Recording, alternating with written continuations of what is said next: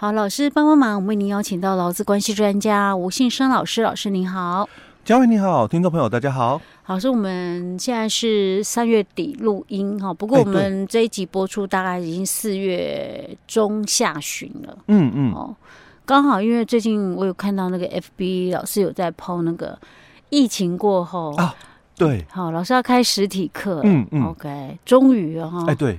以前都是线上课，哎，对，因为受疫情的关系，那因为这个劳动部人力发展署哦，它的这个三年七万的一个课程，就是我们这个产投课程啊，哦，哎，产业，哎，人产业人才投资计划，OK，老师刚刚讲产投啊。你的简简单的简化说法也不要这么简化。我我们太太习惯了，所以大家就是。工作者哦，大家很习惯都讲我们这产头课程，产头课程就像那个什么呃，像医疗人员啊，然后一些护理师啊，或医师，他们在讲些什么？我们我们术语，对我们好像天哪，好像是听火星文。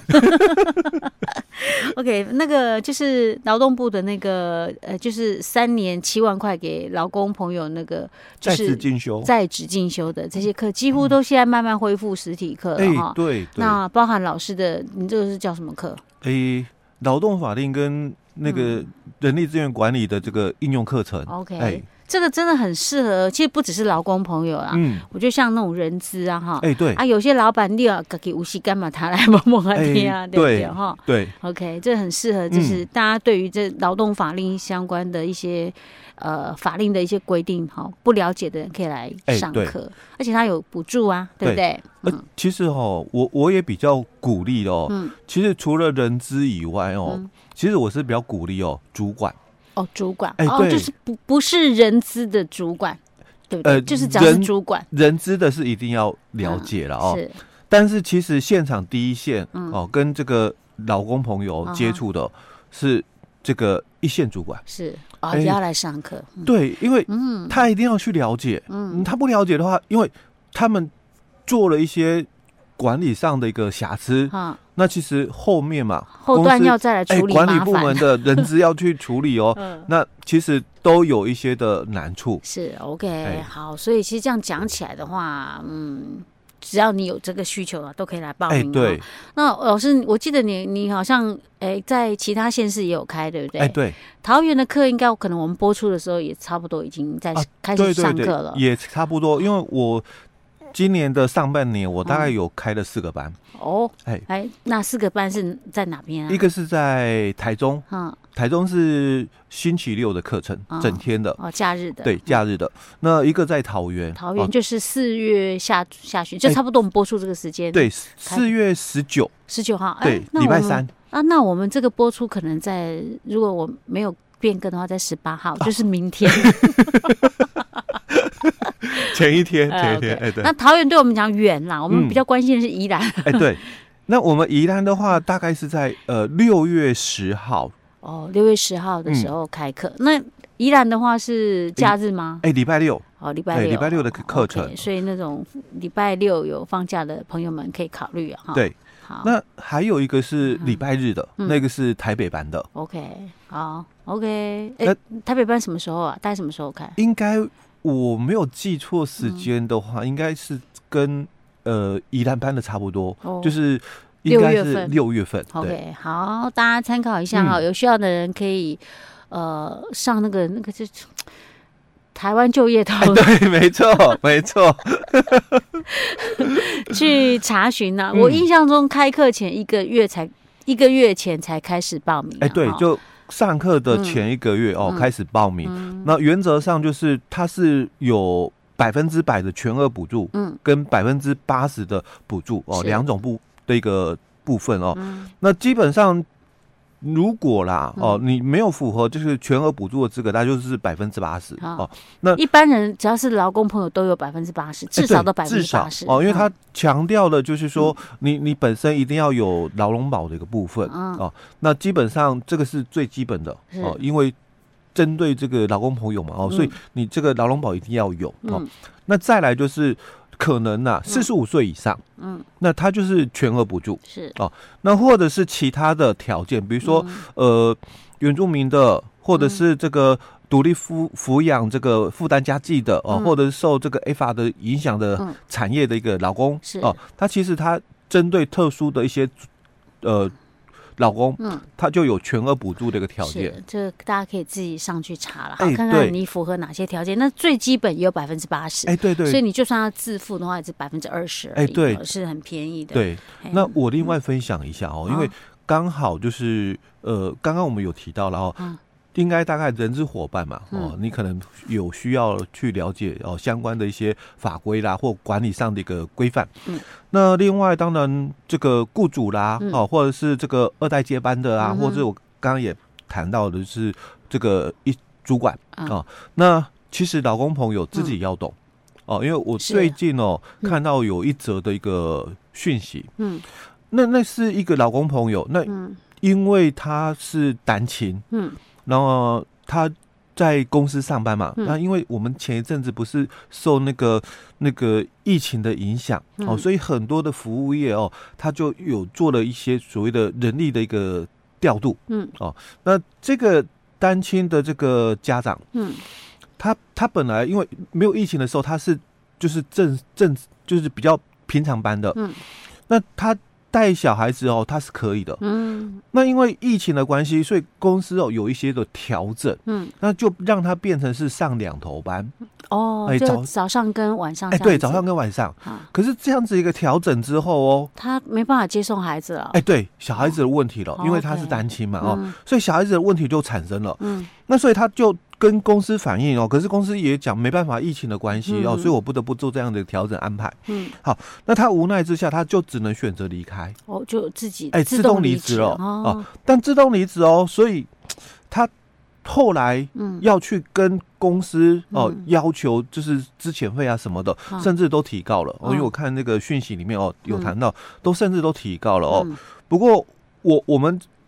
就是法官嘛，嗯，看的是证据资料，嗯，所以后来判决的结果是这个老公败诉。OK，那那为什么会败诉？嗯，就因为不懂法令。哎，对，因为他写了一个离职申请书，因为我们很多公司然后，不管你是自动离职的哦，或者是被被迫离职，就公司之前还还是该开除的哦。是，那你可能离职手续还是要办理，嗯。哦，所以他也写了一份离职书哦。OK，那上面也写了离职理由，嗯。哦，就是不是谈到就是说公司违法的问题，因为你他后来告公司嘛，就是主张嘛，你给我这个乱调整我的这个班哦，那我跟你反映嘛，因为我我。家庭的关系，这是真实的情况。可是他在离职申请书上面可能不是这么写，不是这么写，他可能写的是另有他就或者什么样的一个职业规划哦。那其实你的离职的一个事由哦，写的是这样，是。可是你之后想想，觉得说不对啊，嗯，明明就是公司哦，可能违反法规，所以造成我不得不离开的，被迫辞职哦，所以他。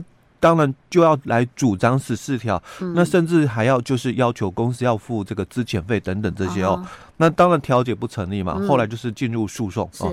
可是法官在调查证据的时候就看到讯情况啦，哎、嗯、哦，然后是哎呈现在他面前的就是这样，哎是这样的一个情形哦。你后面即使再用说的，嗯、也没办法，也没办法。哦，因为。事实摆在眼前，法官没有办法去还原当时的一个过去式的环境啊，那所以他只能看现实的现有的这个证据资料。那现有的证据资料让他看到的现实就是这样。嗯，哦，我看到的情形是你是自动离职的，而且你的离职理由，你你不是写你所讲的这项这些东西。是，嘿，那这样就没办法了。哎，对。所以为什么我们常常在讲一句话，就是法律是保护懂的人。哎，对。你不懂，你不能跟法官讲说啊，我那个时候不懂啊，嗯、所以我才这么写。我后来懂了，嗯、我才来去争取我的权益。但是你那个可能时间也过了，对不对？对，好啊，这也是我最近哦又看到的另外一则新闻哦，啊、也也分享。我忘了我们有没有谈过啊？因为我在我的班上跟我学生哦有讲过，有讲过了。嗯，那因为这又是最近，其实。在我们节目之前应该有报道过，它是发生在这个桃园的一个案例。嗯，那这个老公朋友他五十二岁，公司退休了，因为已经做二十五年以上嘛，哦，所以他公司是可以退休，所以他就退休了。嗯，那当然他可能公司也付了一笔退休金了哦，所以他当然就不再工作，因为我我也有这个够这个生活的费用哦。好，那问题来了，就是。这么久以来，我们大概我们的听众朋友了哦，应该也很清楚，如果让你选择哈劳保的这个退休，你要一次还是月退？他才五十二岁啊！哎，对，他五十二岁，他还没办法月退吧？但是我们先讲哦，你想要一次领还是月退？你说我？哎，对，劳保部分，劳保的部分，嗯，我我很挣扎。可是大多数人哦，因为月退吗？都都一直被灌输嘛，嗯，活越久领越多，嗯，哦，所以多数的人哦也都很清楚哦，嗯，应该是越退比较划得来，嗯，哦，所以他当下他也是想要越退哦，嗯，可是越退的话，你要知道，我们之前一直在节目分享哦，嗯，这个如果你去问主管机关哦，你会得到一个答案，那你就记在我劳保局，嗯，哦，啊，等到你六十岁嘛，符合条件嘛，哦，那因为他是属于就是五十一年次以后出生的这个朋。老公朋友，所以他的标准退是六十五岁，六十五岁啊，提早五年也要六十岁。哎，对，打八折要六十岁哦。那他问的结果一定是说，你要么你就记在我这里嘛，哦啊，等到你六十岁嘛，你再来领退休金。是，哎，一定会是答拿到这个答案的哦。好，所以他也对啊，我们也是这么想的。哎，对对，也是这么想，所以他。他当下哦，他就不去领一次领了，因为他想要月退，月退比较有有这个钱比较多嘛，活跃就领越多哦。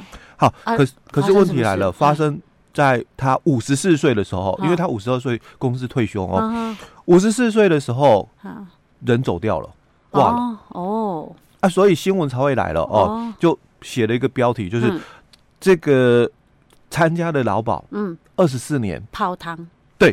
一毛钱都没拿到，嗯，哎，充公了，嗯，那这个新闻就有有这样报道哦，嗯、那也也写了，就是劳保局的承办人员哦，桃园办事处的就说了，嗯、哎呦，因为他啊，嗯、这个第一个哈、哦、没有符合这个二十五年的一个条件啊，因为我我们这个二十五年哦，嗯，是。同一个事业单位嘛，是。哦啊，如果你同一个事业单位二十五年的话，不管几岁，你可以领那个一次领。哦。啊、那如果你是换过工作的，嗯，你是累积年资劳保的年资哦，你也有二十五年五十岁，你也可以领。啊、那我我们这个这个案主哦，就是我们新闻的这个，啊、他是二十四年劳保年资二十四年而已。哦。那因为他往生的时候嘛。是五十四岁哦，那他退休的时候，公司退休的时候五十二岁哦，所以差一年呐。劳保年资嘛，二十四年，我们新闻的标题就写了嘛，劳保年资二十四年全部充公哦，缴了二十四年的保费全部充公。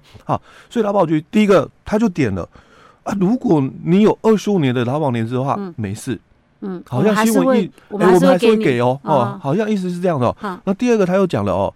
那如果你劳保年资没那么长，嗯，十五年，嗯，哦，可是你如果有五十五岁哦，嗯，嘿，我们也会给。哦，你他还就是还没有五十五岁，哎，对，所以他又是就是两个条件嘛，都有那个不足，一个是那个二十五年的年资，他二十四年，一个是五十五岁的一个年资，年年纪，然后他五十四岁而已，嗯，好，那好像听起来哦，我我是不是？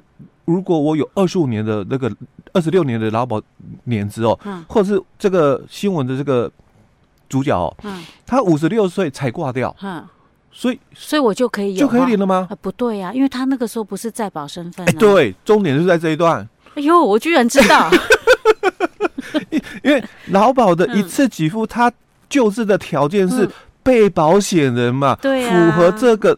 条件，你只有领月领的人才可以啦，就是月退的人才需才就是资格退。你没有这个被保险的身份、嗯、，OK 啥都没有，没错错，OK。我觉得这个新闻又让人家误导了两个，我好像其中一个符合，嗯、我还是可以领。哎、欸，老师，那所以说，其实会不会是有可能是新闻记者自己不懂啊？所以他在写的时候，或许劳保局。讲的意思有点被他扭曲了。对对对，他可能他记者写的理解方式不一样，他有时候可能限于篇幅，也有可能啦，也有可能是。我们不一定说是劳保局上面的表达意思不对，也有可能。但是如果说你今天自己懂的人，你就知道这个这样的一个简单的说法是有问题的。对对对。所以什么事情都是自己要了解，求人不如求己啊，真的。所以要上课，哎，对，所以我还是鼓励哈，这个老公朋友自己要懂，哦，才是最能够保护自己啊。对，而且你不要以为是刚入社会的人要懂哦，像尤其我们这把年纪的，嗯、更是要懂哦，然后准备可能在未来几年内要退休。哎，对对。OK 啊，这个是呃，因为那个现在已经开始在上课，嗯、就准备在开始上课。我们播出的时候，可能有些课程都已经开始了哈。对，提供给大家参考。那至于我们依兰场的话，四月中下旬还没有到报名时间，对，你可以先把它记着。对，对。OK，老师，我们今天先跟大家分享到这儿。好，谢谢。